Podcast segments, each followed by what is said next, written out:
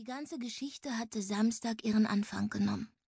Das Wochenende fing an wie jedes andere auch. Mom und Dad, die durch die Gegend rannten und für die Party am Nachmittag Handpuppen und Luftballons und Schminke in den Kleinbus packten. Beinahe an jedem Samstag ist irgendwo eine Party. Meine Eltern treten nämlich auf Partys auf. Am Wochenende haben sie daher die meiste Arbeit. Geburtstage, Jahrestage, bestandene Klavierprüfung, egal, was du feiern willst, sie sind dabei.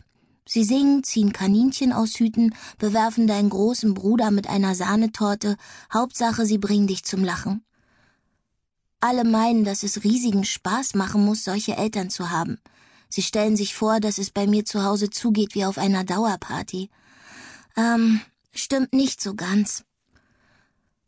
Früher hat es schon Spaß gemacht, schätze ich.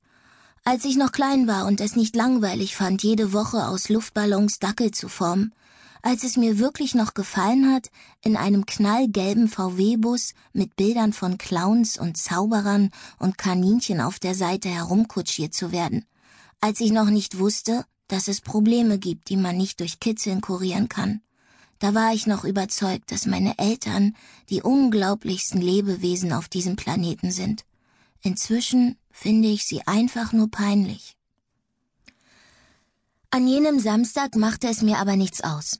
Ich beachtete sie kaum. Ich war zu sehr damit beschäftigt, einem Geschenk, das ich für meine beste Freundin Charlotte bastelte, den letzten Schliff zu geben. Philippa, wir gehen jetzt, rief Mom die Treppe herauf. Alles klar, gab ich zurück. Ich hab Tofubrötchen und Gemüseburger für dich und Charlotte gemacht. Ich verdrehte die Augen. Einmal, nur ein einziges Mal wäre es ganz nett gewesen, so etwas Normales wie ein Käsebrot oder Fischstäbchen zum Mittagessen zu bekommen. Toll, rief ich, in der Hoffnung, begeisterter zu klingen, als ich es war.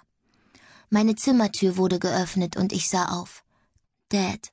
Er hatte sich eine leuchtend orangefarbene Sonne auf die eine und einen schwarzen Nachthimmel mit Mondsichel auf die andere Wange gemalt. Rechts oder links, wo ist der Penny? fragte er grinsend und hielt mir die Handflächen hin. Ich deutete auf den Penny in seiner linken Hand. Links. Bist du sicher?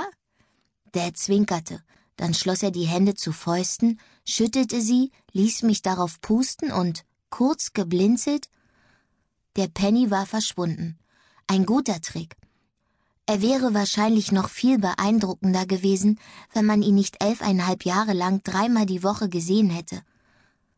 Aber ich hätte natürlich nie etwas gesagt. Es hätte ihn nur traurig gemacht und insgeheim bewunderte ich seine Zaubertricks ja auch. Ich fand es toll, wenn er mir einen neuen Trick beibrachte. Den übte ich dann tagelang.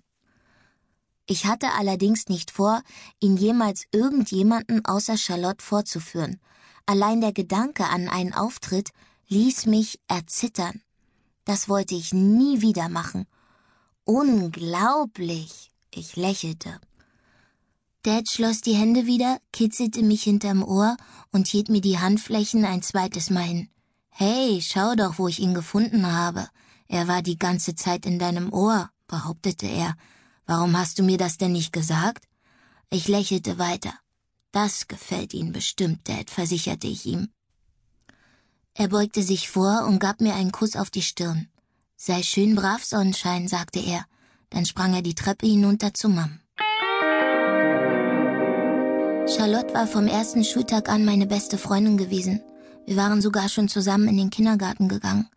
Wir kannten uns also seit fast sieben Jahren. Und an diesem Wochenende zog sie fort. Ich wusste, dass sie sich auf das neue Leben freute.